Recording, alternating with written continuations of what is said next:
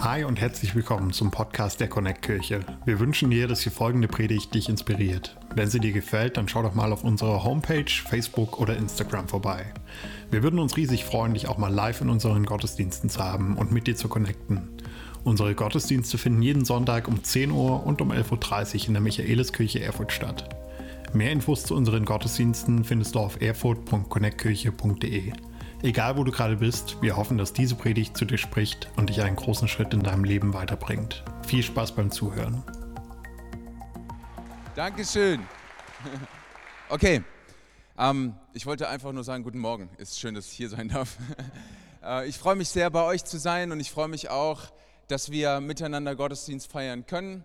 Ich will nur ganz kurz was am Anfang sagen und dann äh, nicht mehr viel dazu sagen. Ihr habt letzte Woche von Pastor Kevin das Video gesehen. Ich will dazu sagen, ich bin mit meiner Frau zusammen sehr gerne mit euch unterwegs. Wir sind gerne da. Wir freuen uns auf das, was vor uns liegt. Und wir haben Erwartungen, dass das eine Season ist, die für uns alle gut sein wird. Alle miteinander. Und ich wirklich Dankeschön. Äh, kennt, ihr, kennt ihr das noch? Ich steige direkt so ganz jetzt äh, kalt in die Predigt ein. Ja? Kennt ihr das noch so? Die eine Person, wo ihr gesagt habt, so will ich sein. So wie die Person will ich sein. So manchmal äh, ist das eher so in dem Teenageralter. Ich weiß nicht, wer von euch, und jetzt, jetzt offenbare ich mein Alter, wer von euch kennt Jean-Claude Van Damme? Wer von euch kennt Brad Pitt? Okay, dann nehme ich den. Okay. also ich habe das immer auch so als, als junger Mensch mir überlegt, wie willst du mal sein? Ja, wer willst du mal sein? Und dann habe ich Jean-Claude Van Damme, ihr könnt es später googeln, ja. Äh, okay, nicht jetzt. Ich sag mal, Jean-Claude Van Damme war ein Filmstar und ein Kampfsportler. Und diese Kombi hat mir gut gefallen. Ja? Er war sportlich, er war berühmt, er hatte viel Geld und er sah gut aus und hatte Muskeln ohne Ende. Das ist alles, was ein Teenie mit 13, 14 halt interessiert. Ne? So, später, als ich dann erwachsen wurde, wollte ich eben sein wie Brad Pitt. So. Wie erwachsen das jetzt ist, ne? ist die Frage. okay. Aber ja, warum ich sein wollte wie Brad Pitt, kam gerade die Frage. Es gibt eine frappierende Ähnlichkeit zwischen ihm und mir. Das, deswegen habe ich die Frage gerade nicht verstanden. okay, Spaß beiseite. Also der Punkt ist doch der, es ist ganz normal, dass wir uns Gedanken darüber machen, wie wollen wir sein. Und wenn wir uns diese Frage stellen, wie wollen wir sein, dann schauen wir immer so um uns herum so ein bisschen. So, wer ist denn da, mit dem man sich so ein bisschen abgleichen kann und mit dem man, von dem man lernen kann, wo man sich ein bisschen orientieren kann? Und das hat mich sehr beschäftigt, dieser Gedanke, so wie will ich sein, weil ich glaube, zumindest ist es meine Erfahrung, äh, das hört irgendwie nicht auf. Ja, man macht sich so viele Gedanken über sein Sein. Wer, was für ein Ehemann werde ich sein? Was für ein Vater werde ich sein? Werde ich ein guter Angestellter sein? Oder wenn ich äh, mich selbstständig mache, wird das gut laufen? Werde ich ein guter Chef sein für andere? Ähm, werde ich ein guter Nachbar sein? Werde ich ähm, so sein oder werde ich anders sein? Werde ich so sein, wie ich mir das vorstelle? In jeder Phase des Lebens, die man so durchläuft, stellt man sich immer wieder so neu die Frage. Und was ich feststelle, ist, irgendwann kommt man an bei sich also man meint es zumindest, dass man irgendwann ankommt bei sich. Aber dann stellt man sich immer wieder dann doch auch die Frage, ist das, was ich jetzt auch verkörpere, auch tatsächlich das, was ich sein will? Und manchmal merke ich, dass man schneller oder mehr mit Rollen beschäftigt ist, als wirklich mit sich selbst. Welche Rolle habe ich eigentlich? Aber das ist nicht das, was ich sein will. Rolle und Sein sind zwei verschiedene Dinge. Nicht die Rolle, die ich einnehme, ist manchmal das, was ich sein möchte. Manchmal nehme ich Rollen ein, die muss ich einnehmen und äh, ich weiß nicht, ob ich das sein will. So diese Frage beschäftigt. Und dann habe ich mich auch mal gefragt, würde ich mich trauen, tatsächlich auch der zu sein, der ich sein will? Hätte ich den Mut dazu? Hätte ich den Mut dazu, der Mut zu sein, der ich sein will? Oder mache ich mir viel zu viel Gedanken darüber, der Mut zu sein, von dem ich denke, dass andere wollen, dass ich der bin. Bisschen philosophisch gerade, gell? So, ah, da, ich habe gedacht, Sonntag, wir haben ein bisschen Spaß. Jetzt kommt er mit so philosophischen Fragen. Aber versuch dich mal mit mir darauf einzulassen. Geht es um die Rolle oder geht es um das Sein? Und hast du den Mut? Das will ich dich fragen. Hast du den Mut zu sein, wer du sein willst? Und dazu will ich dich einladen. Ich glaube, dass auch Gott dich dazu einlädt. Und ich möchte mit euch in eine Geschichte hineingehen, die genau das so zum Inhalt hat, die, wo ich entdeckt habe, da ist eine Person so, wie sie ist. Ich weiß nicht, ob sie sich das so ausgesucht hat. Ich weiß nicht, ob sie vorhatte. Aber was ich erkannt habe, als ich mir den Text angeguckt habe, diese Person, sie war einfach genauso, wie sie ist. Und das hat mich absolut inspiriert. Und das ist das, was ich heute Morgen mit euch anschauen will. Und ich habe diese Predigt genannt, die Tränen des Seins. Das hört sich auch an wie so ein Brad Pitt-Film.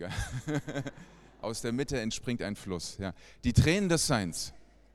Ist auch schon wieder viel zu lange her, aber es war auch Brad Pitt. ähm, die Tränen des Seins. Warum? Das werdet ihr noch sehen. Ähm, manchmal hat das Sein was mit Tränen zu tun und ich freue mich so sehr auf diese Predigt. Ähm, ich, ich bin so begeistert davon und ihr hört das jedes Mal von mir. Ich schreibe mir das nicht auf, dass ich es vergesse. Es ist wirklich so. Ich liebe wirklich die Bibel. Ich bin so geflasht jedes Mal aufs Neue äh, über all die Jahre, wo ich sie lesen darf.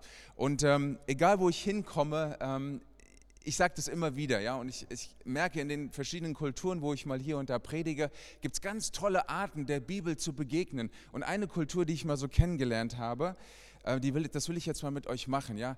Wenn der Prediger sagt, wir lesen jetzt das Wort, steht die ganze Gemeinde auf aus Ehrfurcht vor dem Wort Gottes. Letzte Woche habt ihr gehört von der Ehrfurcht Gottes selbst. Und ich glaube, dass das Wort Gottes, von Gott geschenkt, auch ganz viel mit Gott selbst zu tun hat. Wenn ich jetzt einen Text vorlese, der etwas länger ist, ja, ähm, ich habe meinen Studenten im Homiletikunterricht gesagt, wehe euch, gibt Punktabzug, wenn ihr lange Texte lest. Ja. Ich unterrichte jetzt nicht mehr, also ich weiß nicht, ob das der Grund war. Aber ich möchte einen, einen etwas längeren Text lesen. Eigentlich, gut, es sind nur 14 Verse, ist ja auch nicht lang. Ja. Aber lass uns miteinander aufstehen. Aus Ehrfurcht vor dem Wort Gottes. Wir lesen nicht irgendetwas, wir lesen das Wort Gottes. Wir lesen nicht irgendein heiliges Buch. Wir lesen ein Buch inspiriert durch den Heiligen Geist, gegeben von Gott selbst uns Menschen, damit wir Orientierung, Hoffnung und Leben haben. Und wir glauben an das Wort Gottes. Und jetzt, bevor ich lese, möchte ich beten. Herr, wir stehen jetzt hier in Ehrfurcht vor deinem Wort und wir sagen Danke für dein Wort. Und es gibt kein Wort, was mit deinem vergleichbar wäre. Herr, danke, dass du, wenn du sprichst, dass etwas wird. Wer kann das? Wer kann durch sein Wort Existenz bewirken? Nur du allein. Und so bete ich jetzt, wenn wir dein Wort lesen, dass deine Existenz uns vor Augen steht. Lukas 7, Vers 36. Einer der Pharisäer lud Jesus zum Essen in sein Haus ein. Jesus nahm die Einladung an, setzte sich zu Tisch. In dem Ort gab es eine Frau, die ihr Leben, wie man wusste, nicht nach Gottes Willen führte. Und als sie erfuhr, dass er da war, brachte sie ein Gefäß mit kostbarem Salböl. Sie kniete vor Jesus nieder und weinte. Ihre Tränen fielen auf seine Füße und sie trocknete sie mit ihren Haaren. Und dann küsste sie ihm immer wieder die Füße und salbte sie mit dem Öl. Und als der Gastgeber das sah, was da vorging und wer die Frau war, sagte er sich, das beweist, dass Jesus kein Prophet ist. Wäre er wirklich von Gott gesandt, dann wüsste er, was für eine Frau ihn da berührt. Eine Sünderin. Jesus dacht, wusste, was er dachte und er sagte zu dem Pharisäer, Simon, ich habe dir etwas zu sagen. Simon nickte. Ja, Meister, sprich nur. Darauf erzählte Jesus, ein Mann lieh zwei Leuten Geld, dem einen 500 Denare, dem anderen 50. Und als keiner der beiden ihm das Geld zurückzahlen konnte, erließ er ihnen ihre Schulden. Wer von den beiden liebte ihn wohl danach mehr? Simon antwortete, ich nehme an, derjenige, dem er die größere Schuld erließ. Jesus sagte, das stimmt. Dann wandte er sich zu der Frau und sagte zu Simon, schau dir die Frau an, die da kniet. Als ich dein Haus betrat, hast du mir kein Wasser angeboten, um mir den Staub von den Füßen zu waschen. Sie hat meine Füße mit ihren Tränen gewaschen und mit ihrem Haar getrocknet. Du hast mir keinen Begrüßungskuss gegeben und sie hat mir unaufhörlich die Füße geküsst, seit ich hier reingekommen bin. Du hast es versäumt, mir Gastfreundschaft zu erweisen und mir den Kopf mit Olivenöl zu salben. Sie hat meine Füße mit kostbarem Salböl gesalbt. Ich sage dir, ihre Sünden, und es sind viele, sind ihr vergeben. Also hat sie mir viel Liebe erwiesen. Ein Mensch jedoch, dem nur wenig vergeben wurde, zeigt nur wenig Liebe. Und dann sagte er zu der Frau, deine Sünden sind dir vergeben. Und die anderen Männer, die am Tisch saßen, sagten zueinander, für wen hält sich dieser Mann, dass er Sünden vergibt? Und Jesus sagte zu der Frau, der Glaube hat dich gerettet. Geh hin in Frieden. Ihr dürft euch widersetzen. Die Frage nach dem Sein, wie will ich sein? Und als ich diese Geschichte gelesen habe, habe ich gesehen, da ist eine Frau in ihrer ganzen Existenz einfach so, wie sie ist. Und dann habe ich mir so gedacht, ist das ein Sein, was man anstrebt? Wäre das ein Sein, was man anstreben würde? Irgendwie ein Bild von einem Haufen, der sehr jämmerlich ist. Sagt so, ist das ein Vorbild für mich? Oder denkst du dir, oh, ähm, gut, dass ich nicht so bin. Und kein Wunder, dass die Rotze und Wasser heult, weil, wenn man die Geschichte so liest, ne, die hat ganz schön was auf dem Kerbholz gehabt. Wäre die Frau jemand, wo du sagst, wenn ich darüber nachdenke, wie ich sein will, wäre sie eine Inspiration, wäre sie ein Vorbild für dich? Oder würdest du sagen, oh, gut, dass ich nicht so bin? Wenn du dir diese Szene bildlich vorstellst, in diesem Raum, wo sie sind, sie liegen zu Tisch, da sind die Männer, da sind Pharisäer, da ist Jesus. Da ist eine Dominanz an Macht, an Status, an Einfluss. Und dann ist da dieses Häuflein, Elend, Frau. Was ist das so für eine Atmosphäre, in, der wir da, in die wir da gerade reingehen?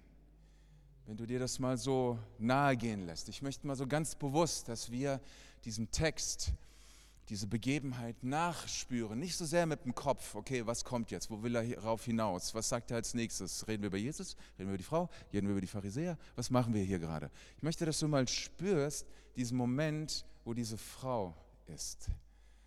Ähm, bei dem Gedanken, da war sie, da ist sie, da kniet sie nun. Und jetzt, da ist eine Person, völlig am Ende, oder doch nicht? Ich möchte diese Frau so ganz zentral in die Mitte stellen und dann mit euch einige Dinge mir anschauen und gucken, wenn du darüber nachdenkst, wie will ich sein? Spiele ich Rollen, nehme ich Rollen wahr oder bin ich wirklich? Und schaust auf diese Frau, möchte ich ein bisschen ehrlich werden mit dir wenn wir über unser Sein nachdenken und uns vielleicht mit anderen vergleichen, vielleicht auf diese Frau schauen, dann denken wir manches Mal eher so, ähm, gut, dass ich nicht so bin. Oder wenn ich dir jetzt sagen würde, wie ich bin, oder ich dir sagen würde, soll ich dir sagen, wie ich wirklich bin? Dann würdest du sagen, ja, sag mal. Oder du würdest denken, warum? Macht er mir hier jetzt was vor? Ist er nicht so, wie er ist? Und dann brauchen wir ein Stück weit so dieses, ich sag mal, diese Überlegenheit dem anderen gegenüber. Manchmal brauchen wir sie deshalb, weil wir dann ein bisschen von uns ablenken können, weil es ja besser sich mit einem anderen zu beschäftigen, mit diesem Häuflein, Häuflein Elend, als mit sich selbst oder vielleicht dem Elend, was in einem selber ist. Also, ähm, wo kann ich sein, wer ich wirklich sein möchte? Und ich glaube, ich kann dort sein, wo ich mich sicher fühle. Wenn du weißt, dass du sicher bist, dann kannst du auch sein, wer du sein möchtest. Ja? Und äh, da haben wir das Gefühl, wir müssen nicht spielen, wir müssen keine Rollen einnehmen, wir müssen gar nichts machen. Und ich kenne diesen Ort für mich. Aber ich will dich fragen, kennst du diesen Ort für dich, wo du weißt, da kann ich einfach sein? Wo ist dieser Ort? Ich verrate euch, wo mein Ort ist. Mein Ort, wo ich sein kann, wie ich will, das ist meine Ehe meine Frau. Ich kenne, äh, ich kenne keinen Menschen, der mich so annimmt wie sie. Ähm, ihr kommt gleich nach meiner Frau, weil wenn ich hier reinkomme, denke ich mir auch jedes Mal, ich glaube, ihr mögt mich. Ja? So. Aber ich merke so, da, wenn ich wirklich ich sein will, wenn ich wirklich allen Mut zusammenkratzen möchte, um zu sein, wer ich sein will, dann, dann kann ich das nur an einem bestimmten Ort dann kann ich das nur bei bestimmten Personen. Und dann will ich das auch nur dort. Und deswegen glaube ich, ist so, dass das Erste, was man von, von dieser Frau auch lernen kann und soll, ist, dass wir einen sicheren Ort brauchen. Und dass dieser sichere Ort der ist, ähm, wo wir einfach sein können. Und für mich, ich weiß gar nicht, ne, doch, ich weiß schon warum, ich weiß schon, warum ich mich so daran da aufhalte, ist, der, der Punkt, der, was mich bei dieser Frau so abholt, ist, dass sie sich nicht äh, scheut, einfach zu sein. Und sie kniet vor Jesus. Und ich habe so bei mir gedacht, hm, das, das ist auch ein Ort, wo ich sicher sein kann. Und ich möchte mal dich so einladen bei diesem Gedanken, was Jesus anbelangt. Du hast eine Vorstellung von Jesus, du hast auch eine Erwartung an Jesus und es gibt Gründe, warum du betest bei Jesus. Aber ich will dir mal sagen dürfen heute Morgen, ich will sagen, dass Jesus auch der Ort ist, wo du am sichersten bist. Jesus ist der Ort, wo du am sichersten bist. Und wo es gar nicht darum geht, wie du ihn jetzt beeindrucken kannst. Manchmal denkt man so, wenn man jetzt zu Gott kommt oder bei Jesus ist, dann muss man irgendeinen Grund haben. Äh, man muss ihn feiern oder man muss danken oder man muss ein Problem haben oder man, irgendwas. Aber lass mich das mal so sagen, der einzige Grund, um bei Jesus zu sein, bist einfach du. Könnte das reichen? Also ich glaube, wir nähern uns immer mehr so diesem inneren Wunsch, einfach sein zu dürfen. Ich, es gefällt mir, dass der sichere Ort der Ort ist, wo Jesus ist. Und dann gibt es aber auch so, im, wir bleiben mal in dieser Szene, da sieht man auch Sicherheit, aber man, ich sehe da auch Hürden. Ich sehe da Hindernisse. Ich sehe da Menschen, die versuchen, diesen sicheren Ort aufzuweichen, die diesen sicheren Ort attackieren wollen, die diesen sicheren Ort unsicher machen. Ähm, ich glaube, dass dieses, diese Pharisäer, die dort sind, dass dieses Pharisäertum eines mit der größten Hindernisse ist, die man sich vorstellen kann, um überhaupt sein zu können. Pharisäer sein ist, ich, ich erkenne das einfach so an, äh, an, an dieser Stelle, nichts Religiöses. Das verwundert euch vielleicht jetzt, ja, wo man sagt, okay, Moment mal, aber die, die Pharisäer sind per Definition eine religiöse Gruppe. Aber lass mich mal ein bisschen weitergehen. Pharisäer, Sadduzäer, Schriftgelehrte, ich weiß, ich habe auch ein bisschen aufgepasst. Ähm, aber was ich da sagen will, ist, ich will mal nicht nur von, dem, von der Rolle sprechen, die sie einnehmen, sondern von dem, was da drinne steckt. Ich spreche mal von, von Pharisäer-Genen. Ja? Und diese Pharisäer-Gene, glaube ich, die gibt es in jedem von uns. Dieses, ach bin ich froh, dass ich nicht da unten bin, dieses, wer ist denn der oder ist das wirklich so, wie er sagt? Oder für wen hält die sich denn? Oder warum soll ich denn? Was bilden die sich ein? So dieses, man ist froh, dass man ein Stück weit ähm, über den Dingen stehen kann oder ein bisschen sich besser fühlen kann als manch andere Person. Ich sag mal so, diese Pharisäergene sind für mich nichts Religiöses, sondern sie sind eher so Ausdruck einer menschlichen Seite, die ich Selbstgerechtigkeit nenne.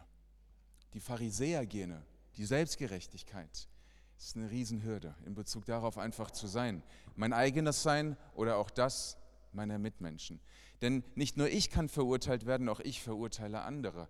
Und deswegen lese ich nochmal so den Vers 39. Als der Gastgeber sah, was da vor sich ging, allein bei dem Satz hätte ich schon wieder Zustände kriegen können. Was da vor sich ging, ja, ja, was ging denn da vor sich?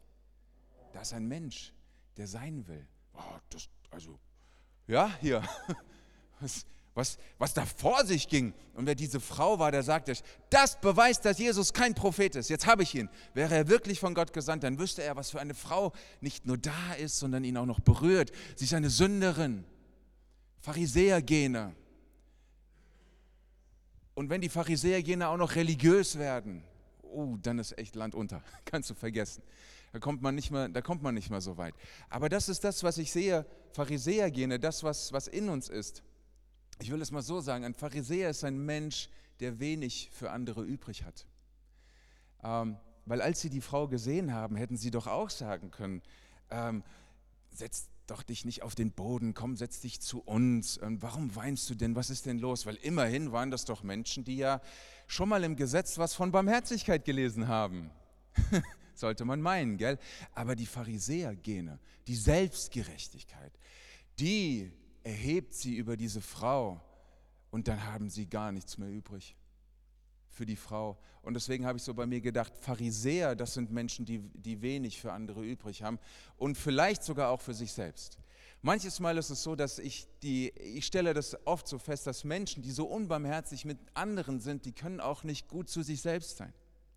Das, die haben echt ein Problem damit, dass man einfach sagen kann, ähm, du kannst einfach sein, du darfst einfach sein, es darf dir einfach gut gehen und äh, genieß mal den Tag. Und also das ist auch etwas, was ich feststelle, wenn ich diesen Text hier lese. Ein Pharisäer ist ein Mensch, der wenig für andere übrig hat und vielleicht auch für sich selbst. Und die Frage, die ich mir dann gestellt habe, wenn es doch aber um das Sein geht, wenn wir doch alle wissen, dass wir das brauchen und wollen und müssen, wie werden wir diesen elenden Pharisäer los in uns?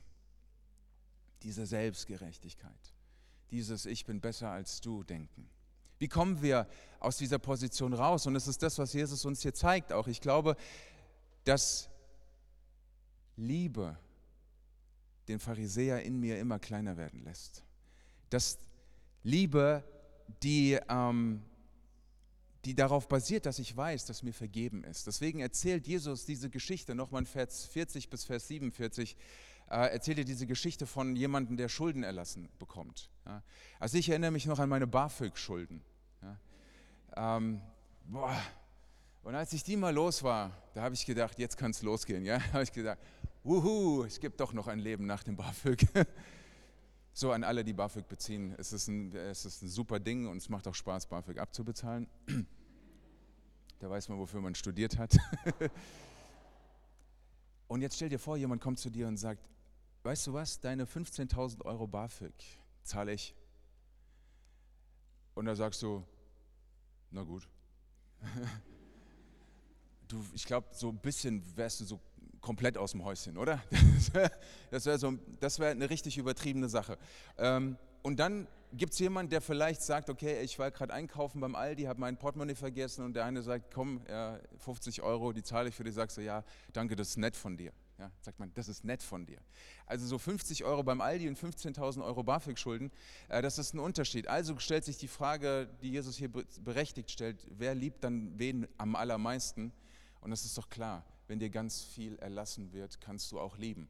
Und ich, das, deswegen will ich das mal so sagen, wenn du wenig Liebe für Menschen hast, vielleicht sogar für dich selbst, dann erinnere dich an einen Gott, an den Gott deiner Vergebung.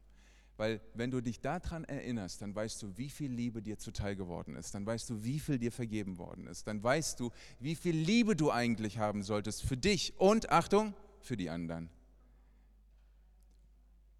Yippie, yeah, come on. Wow, so ein guter Satz. Danke, dass du ihn auch aufgeschrieben hast, dass wir ihn mitlesen dürfen, dass er an den Slides ist. Danke, dass die Kommas richtig stehen. Hoffentlich. Okay. Diese Blockade, die in dieser Szene da war, die hebt Jesus auf. Aber bevor ich da noch näher drauf eingehen will, möchte ich mir nochmal diese, diese Frau anschauen möchte ich nochmal dahin schauen. Sie kniete vor Jesus nieder. Ich habe gesagt, das ist der sichere Ort und den darf niemand kaputt machen. Keine Pharisäergene, keine Selbstgerechtigkeit darf diesen sicheren Ort äh, zerstören oder in Frage stellen. Und deswegen, wenn es um Jesus in deinem Leben auch geht, lass dir das nicht madig machen von niemandem. Du dir selber auch nicht, nicht deine eigenen Pharisäergene und nicht die Pharisäergene von anderen. Und dann, was mir absolut auffällt hier, ist, dass diese Frau ich lese das nochmal, damit, damit wir das so miteinander haben. Und sie kniete also vor Jesus und dann heißt es, und, und sie weinte. Und ihre Tränen fielen auf seine Füße und sie trocknete sie mit ihren Haaren und dann küsste sie ihm immer wieder und wieder die Füße und sie salbte ihn mit Öl. Und ich komme von diesem Bild nicht los. Ich hänge da richtig fest, dass die Frau einfach ist. Nochmal, ich weiß nicht, ob sie sich das so ausgesucht hat. Ähm, ich fühle mich am besten, wenn ich heule. Ich weiß nicht, wer das sagen kann. Ja. Ich fühle mich am besten, wenn ich am Boden bin. Dann, dann, dann bin ich endlich mal der, der ich sein will. Ja. Nein, das sicherlich nicht. Aber warum ich da so hänge an diesem Bild, weil ich dieser Frau glaube, wenn ich sie sehe, dass sie einfach in dem Moment die ist, die sie sein möchte. Sie will einfach bei Jesus sein. Und ich habe über ihre Tränen nachgedacht. Ich habe gedacht, was sind das für Tränen? Waren das Tränen der Reue? So, oh, ich bin so schlecht und hin und her ich, ich, ich musste mich selber mal bremsen und korrigieren und sagen, nein, Mo, das ist das, was du da drinnen sehen willst. Du willst sehen, dass diese elende Sünderin vor Jesus kniet und Rotz und Wasser heult über den Dreck und Schund in ihrem Leben und jawohl, richtig, flenn nur weiter und hoffentlich vergibt dir der Herr. So, ich gedacht habe, so, ja, das ist eine Message. Und wir alle fühlen uns dann richtig elend und sagen, ja, vergib mir, scheiße, Mann. Und dann denke ich, Mur, was ist los mit dir? Was bist du für ein Pharisäer? Du siehst diese Frau, die, die einfach ist, wie sie ist, und du urteilst über sie? Wo steht denn, dass sie Reue vor, vor Buße geheult hat? Wo steht denn, dass das Tränen der Reue sind? Nirgends. Und, das, und dann habe ich angefangen, darüber nachzudenken. Ich gesagt, und dann erschloss sich mir die ganze Schönheit dieses Augenblicks. Diese Frau kommt zu Jesus und dann beginnt sie zu weinen, weil sie bei Jesus ist. Und sie weint. Warum weint sie? Und ich sage, ich weiß es nicht, aber sie weint einfach nur, weil Jesus da ist. Kannst du dir das vorstellen, dass du einfach weinen kannst, weil Jesus da ist? Dass du einfach weinen kannst, weil du weißt, Jesus ist da und jetzt bin ich einfach. Jetzt bin ich einfach ich. Und darüber weine ich. Und vielleicht waren das Tränen der Dankbarkeit. Vielleicht waren das Tränen der Erleichterung. Vielleicht waren das Tränen des Glücks. Und vielleicht waren es auch Tränen der, des Bedauerns weil sie sich gedacht hat, wow, jetzt bin ich bei Jesus und jetzt, oh, shoot, jetzt fällt mir das und jenes ein. Aber sie denkt sich vor allem, ich kann einfach mal sein, dass das Tränen sind, die zu ihr gehören und dass Jesus diese Tränen zulässt. Und ich komme von diesem Bild nicht weg, ich komme von dieser Schönheit dieses Augenblicks nicht weg, dass ein Mensch einfach ist, wie er ist. Und sie kümmert sich nicht um die, die da drum herum sitzen und sie kümmert sich nicht, ich will jetzt keine Stereotypen aufmachen, sie kümmert sich nicht um die Männer, die zu stark sind zum Weinen. Oh, wie wünschte ich, dass Männer weinen können. Ich glaube, wir hätten eine bessere Welt, wenn Männer lernen zu weinen. Weinen über sich, weinen über das, was in ihnen ist. Und nicht ihre Gefühle unterdrücken, Maßregeln in Ordnung bringen und dann lieber schreien und Macht ausüben, Gewalt werden. Wie gesagt, keine Stereotypen, aber etwas, was ich beobachte. Und dann krank werden an ihren eigenen Gefühlen oder andere terrorisieren aufgrund ihrer eigenen Gefühle. Wie wünschte ich, dass Männer weinen könnten.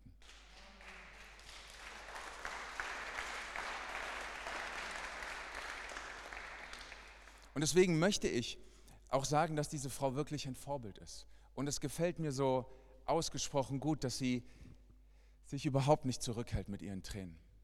Und noch einmal, ob Männer oder Frauen weinen darüber, dass ich bei Jesus sein kann, einfach weil er da ist, glücklich, dankbar, erleichtert, vielleicht ein bisschen beschämt, aber doch zu wissen, alles ist hier in Ordnung, weil bei Jesus bin ich sicher und selbst die am Tisch sitzende Selbstgerechtigkeit kann mir nichts anhaben.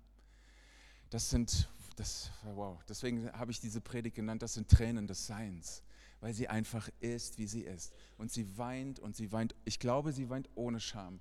Ich glaube, sie weint ohne sich zu schämen, weil sie einfach alles rauslässt in diesem Moment. Und ich glaube dann auch, dass sie uns zeigt damit, dass ähm, das, was uns im Weg steht, die Selbstgerechtigkeit, die Pharisäergene, die ja letzten Endes Ausdruck von Stolz sind, dass sie uns zeigt, dass man diesen Stolz auch ablegen kann. Ich möchte das mal so, so sagen dürfen. Ich habe euch wieder so einen schönen Satz jetzt so mitgebracht, der heißt, die Tränen des Seins schwemmen deinen Stolz hinweg. Das, danke, ich habe, danke. Ich habe da lange dran gearbeitet, wirklich. Ich hab, den Satz habe ich ein paar Mal formuliert, so habe ich gedacht, so, ja, der ist richtig gut. man muss Sätze so kreieren, die so alles zusammenfassen, was man gehört hat. Wenn du den Satz hörst, die Tränen des Seins schwimmen deinen Stolz hinweg, dann weißt du, Pharisäer gene AD. Ja? Ich will vor den, auf meinen Knien vor Jesus sein, so wie ich sein will und so wie ich sein darf. Und was mir dann auch auffällt, ist, dass Jesus darauf reagiert. Ich finde es so schön, dass Jesus reagiert. Er reagiert auf die Tränen von dieser Frau. Die Männer haben auch reagiert auf die Tränen von dieser Frau, aber mit Ablehnung. Aber Jesus kreiert jetzt einen Augenblick der Annahme. Und das finde ich dieses Schöne in diesem Moment. Der Augenblick, der so schön schon ist, wo eine Person einfach so ist, wie sie ist in dem Moment, wird zu einem Augenblick der Annahme durch Jesus. Weil er geht auf eine Einladung ein. Und das fällt einem erstmal nicht auf hier an dieser Stelle. Du fragst dich, wo ist die Einladung? Das, was die Frau tut, sind Gesten der Gastfreundschaft.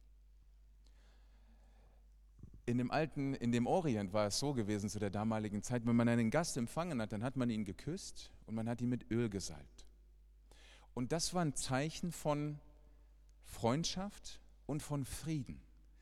Weil wenn ich mein Gegenüber mit Öl gesalbt habe, dann habe ich gesagt, ich schließe einen Bund des Friedens mit dir. Ich möchte keinen Krieg, ich will Frieden mit dir.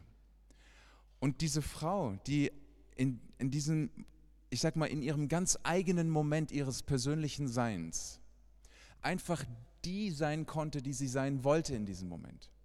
Oder sogar sein musste in diesem Moment. All diese Tränen, die sie hatte, weil sie erleichtert war, weil sie glücklich war, einfach weil Jesus da war.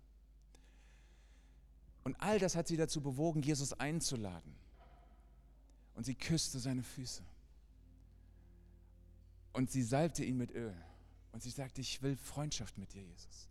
Ich will den Frieden, den du hast. Ich will nicht diesen, diese Ablehnung, die hier auch in dem Raum ist. Das dürfen wir ja nicht vergessen. Es waren ja beide Dinge in diesem Raum zugegen. Aber sie sagte, ich entscheide mich nicht für die Rechtfertigung der Selbstgerechtigkeit gegenüber. Es ist nicht, dass sie aufsprang und sagt, für wen haltet ihr euch denn? Habt ihr nicht zugehört? Jesus hat gesagt, wer ohne Sünde soll den ersten Stein mal werfen. Denn sie blieb bei Jesus. Ist das nicht schön?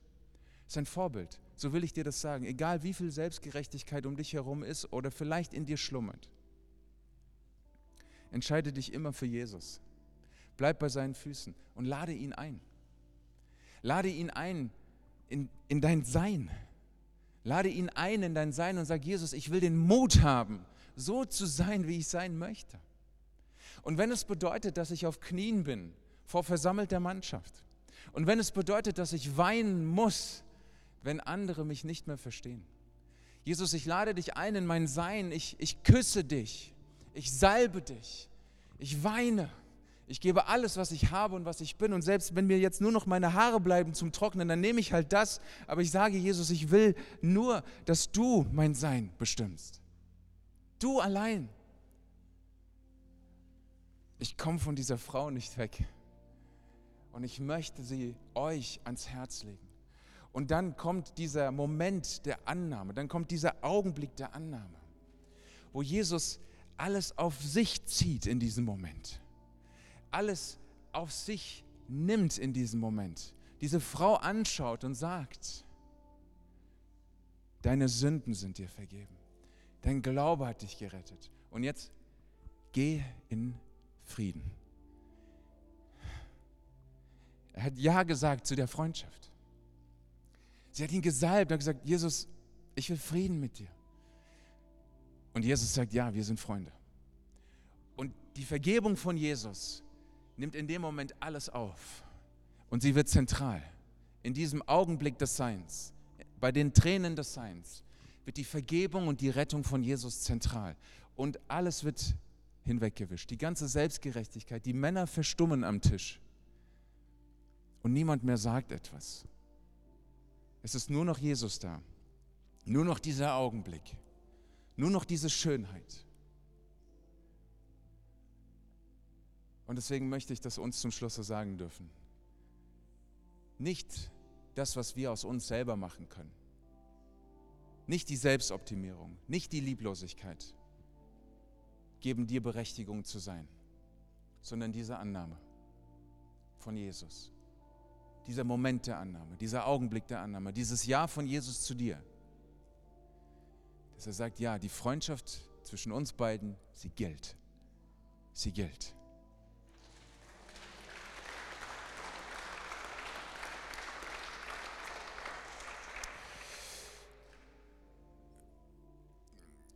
Kommt, lasst uns beten miteinander.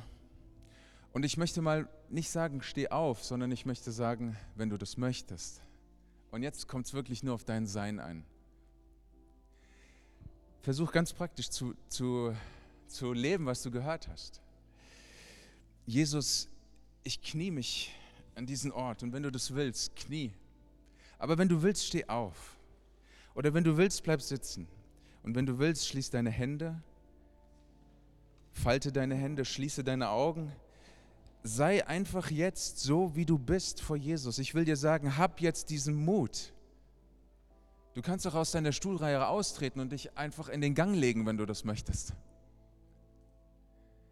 Hab diesen Mut jetzt, einfach in dem Moment zu sein, wie du sein möchtest vor Jesus. Nicht mit dem Gedanken, wann ist jetzt dieses Gebet fertig, wann ist der Gottesdienst fertig, wann kann ich Kaffee trinken.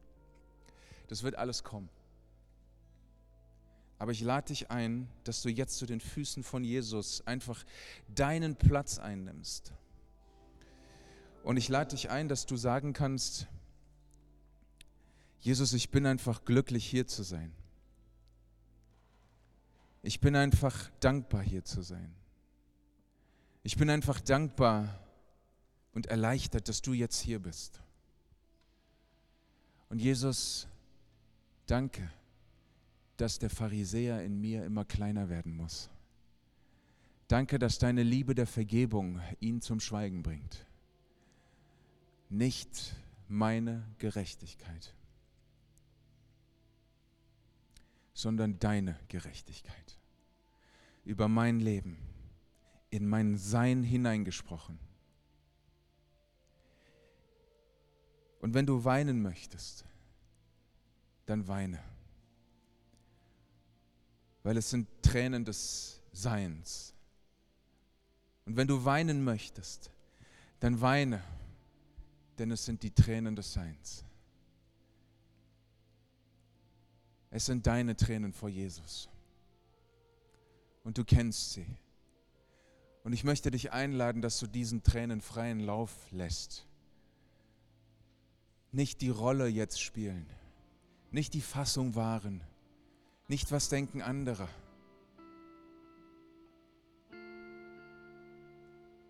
Küss die Füße von Jesus. Salbe ihn. Lade ihn ein.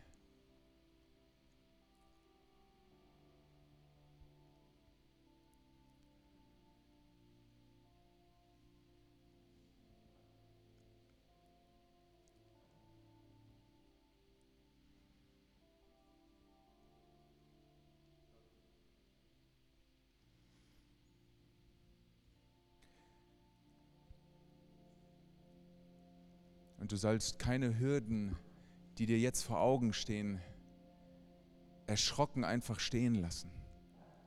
Und sagen, da ist es wieder, ich komme da nicht drüber.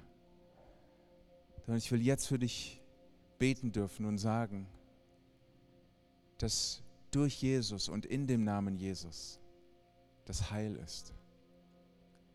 Und dass kein Name über dem Namen Jesus steht. Das heißt, keine Selbstgerechtigkeit steht über Jesus. Keine Ablehnung steht über Jesus. Keine Fehler stehen über Jesus, sondern sie sind ihm alle untertan. Alle. Und egal welche Hürde sich jetzt in deinem Herzen auftun möchte, ich sage dir, der Name Jesus er steht über diesen Dingen. Und dies ist dein Moment, wo du sein darfst. Ich will dir sagen, leg die Rolle ab. Jetzt bist du nicht Geschäftsführer. Jetzt bist du nicht Angestellter. Jetzt bist du nicht Ehemann. Jetzt bist du nicht Ehefrau. Jetzt bist du nicht Student. Jetzt bist du nicht gefühlt jemand, der hinten ansteht. Jetzt bist du nicht jemand, der zerbrochen ist. Jetzt bist du nicht jemand, auf den es nicht ankäme. Jetzt bist du nicht eine Rolle, die du spielst. Jetzt bist du nicht das, was andere von dir erwarten. Jetzt bist einfach nur du, du. Und jetzt darfst du es sein. Denn der Name Jesus steht über dir. Und der Name Jesus, er leuchtet über dir. Und der Name Jesus, er wirkt über dir. Und der Name Jesus erlaubt es dir zu sein, wie du jetzt sein möchtest. Weine, wenn du weinen musst. Küss seine Füße. Salbe ihn.